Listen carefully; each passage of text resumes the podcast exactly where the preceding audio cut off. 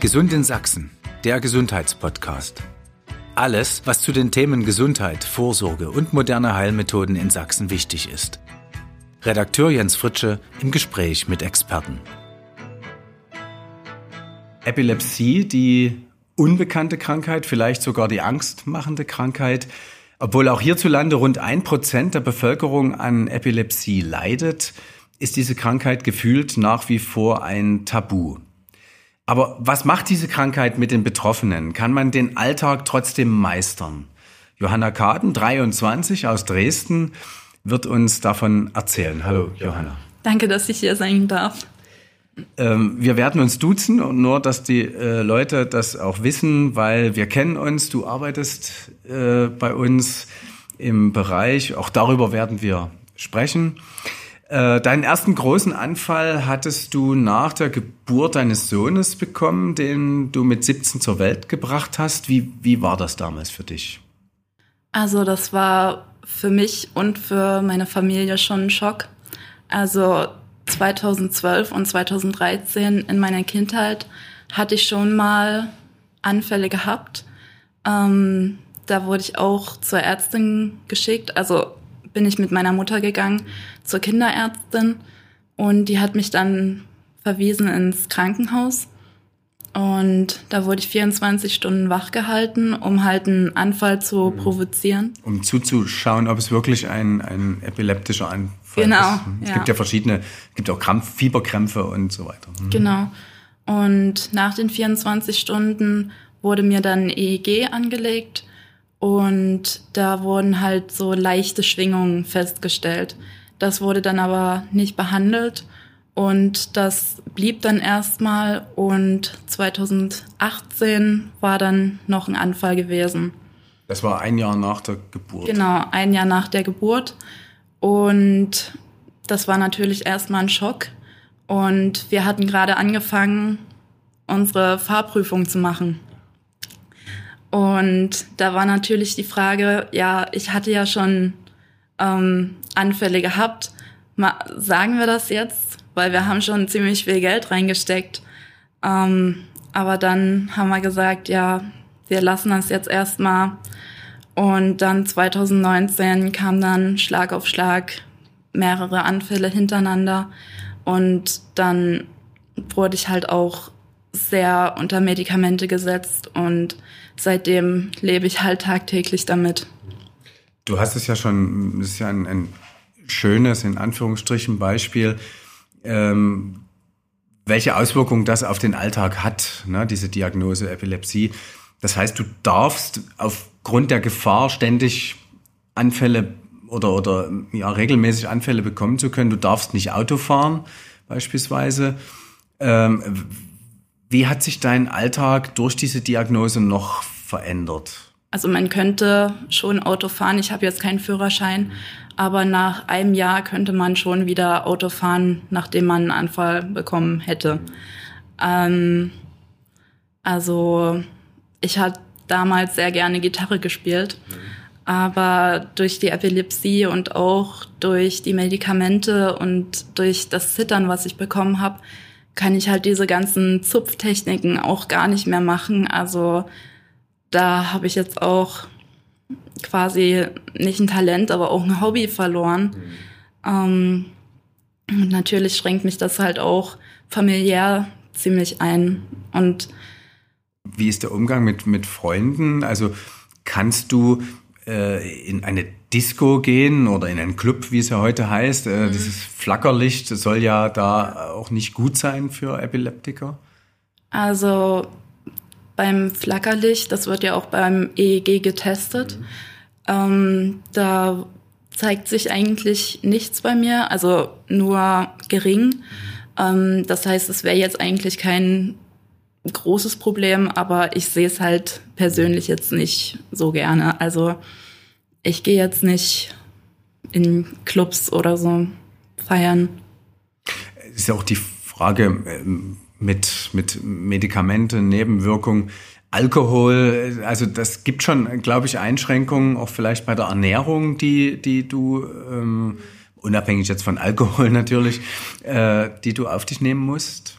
Also Ernährung ist jetzt eigentlich kein Thema, aber Alkohol in geringen Mengen. Also ich meine, ich bin jetzt noch jung, also ich denke, ich muss jetzt nicht unbedingt auf Alkohol komplett verzichten, aber ähm, man muss sich jetzt nicht unbedingt, ich sag's jetzt mal in Jugendsprache, wegschießen die ganze Zeit. Muss man auch generell nicht ohne Epilepsie, sage ich jetzt mal generell, aber muss jetzt nicht sein, nee. Es gibt ja auch, äh, ich sag mal mal, schlimmere äh, Eingriffe in den Alltag, als äh, mal kein Bier oder äh, Wein zu trinken.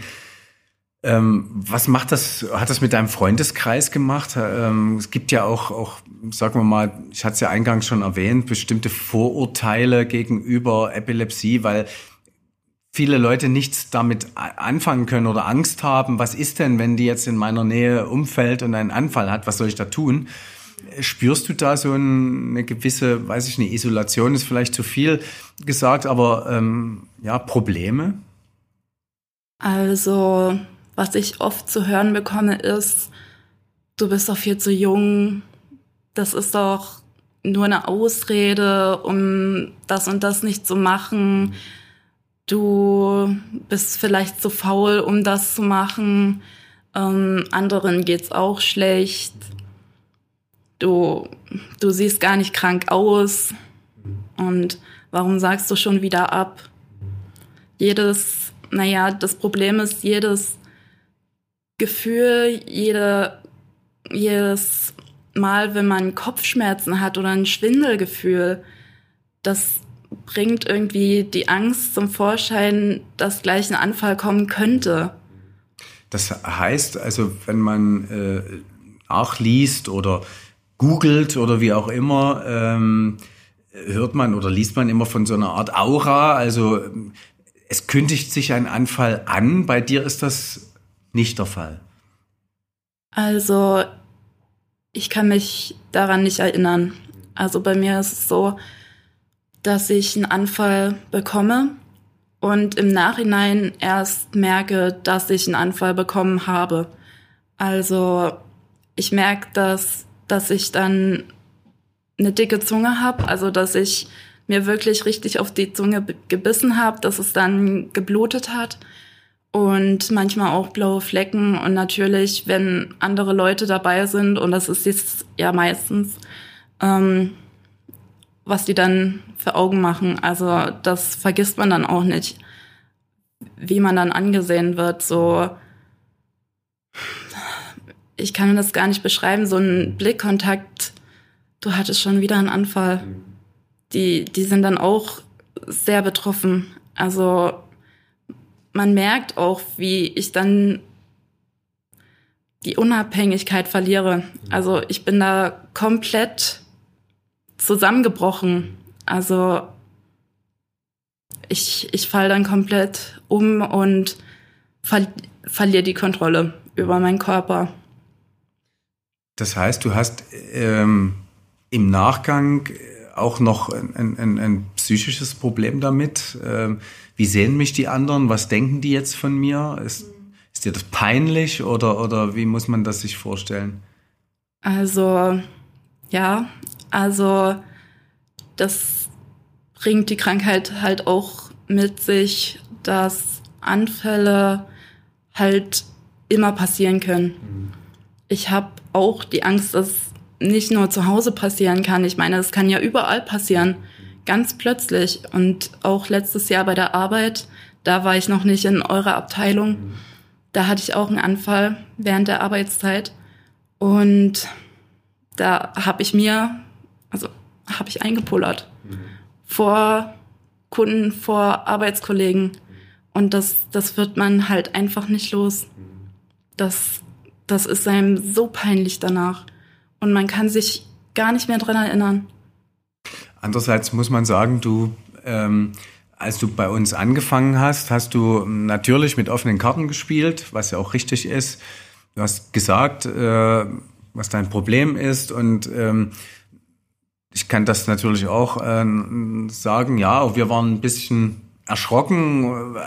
Da kam natürlich diese Angst, was, was sollen wir denn dann tun? Ne? Und das Fand ich also auch gut. Du hast da völlig offen drüber gesprochen, hast gesagt, ja, das sollt ihr tun und vor allem das sollt ihr nicht tun. Also nicht festhalten, nicht ansprechen oder laut anbrüllen am Ende sogar hier, was ist mit dir los oder so. Ähm, also das, das ist natürlich auch, auch eine Sache, mit der man umgehen, auch das Umfeld sicherlich umgehen lernen muss. Ähm, aber ähm, man kann ja auch mal was Positives sagen. Du, äh, du meisterst ja deinen Alltag. Ne? Also du, du machst eine Ausbildung bei uns, wirst äh, in anderthalb Jahren, wenn ich richtig weiß, ja, Medienkauffrau sein. Das heißt, um es mal ein bisschen positiv zu sagen, man kann trotz dieser Diagnose auch den Alltag meistern oder man kann, kann man einigermaßen gut leben, wäre jetzt vielleicht so die Frage. Ja, also dank Ärzte und dank meiner Familie kann ich damit umgehen. Ja. Aber du musst jetzt natürlich nicht die, die Einschränkungen wegdiskutieren. Es ist schon eine, ich sag mal, eine blöde Diagnose. Auf jeden Fall. Ja. Andererseits muss man sagen, du hast die Medikamente schon angesprochen. Die Entwicklung ist, äh, bleibt ja nicht stehen. Es gibt sehr viele mittlerweile Medikamente, die äh, Forschung ähm, ist auf einem sehr guten Stand und es gibt auch hier in der Nähe von Dresden das Epilepsiezentrum Kleinwachau in Liga Augustusbad, das ist ein Ortsteil von Radeberg. Ähm, die da sehr, sehr weit sind, ähm, was das Thema Epilepsie, Therapie und äh, Diagnose ohnehin. Äh, man muss es ja auch erstmal diagnostizieren, um es behandeln zu können. Ähm, es gibt Beratungsstellen, auch vom Epilepsiezentrum hier in Dresden beispielsweise eine. Das heißt, äh, du, du bist eigentlich, ähm, ja, ich sag mal, gut betreut, kann man das so sagen? Ja, also was meine Ärzte angeht, mit meiner Neurologin bin ich wirklich sehr zufrieden, mit meiner Hausärztin auch, also ja. Und die Medikamente, wir hatten uns ja schon mal, ab, und an unterhält man sich ja. Ähm, es gibt dann immer mal eine, eine Umstellung von Medikamenten. Womit hat das zu tun mit den Nebenwirkungen? Ja, also es gibt auf jeden Fall sehr viele Nebenwirkungen. Ähm, die die äußern sich wie? Dir wird schlecht oder, oder du hast das Zittern schon angesprochen? Hm. Ja, also auf jeden Fall zittern. Deswegen musste ich auch auf ein neues Medikament wieder umsteigen. Also es ist bei mir wirklich, jedes Jahr werde ich mindestens dreimal umgestellt. Also die Dosierung ändert sich auch.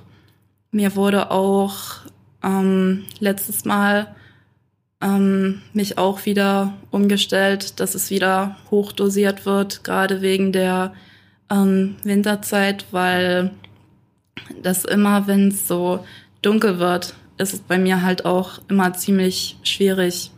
Dann kommt halt auch meine Zeit, wo, naja, wo die Anfälle, wo ich, wo das Risiko halt mhm. höher ist, einen Anfall zu bekommen. Hat das abseits der Anfälle ähm, auch Auswirkungen, die Epilepsie? Spürst du Probleme, also die vielleicht von der Psyche oder auch vom Hirn kommen können?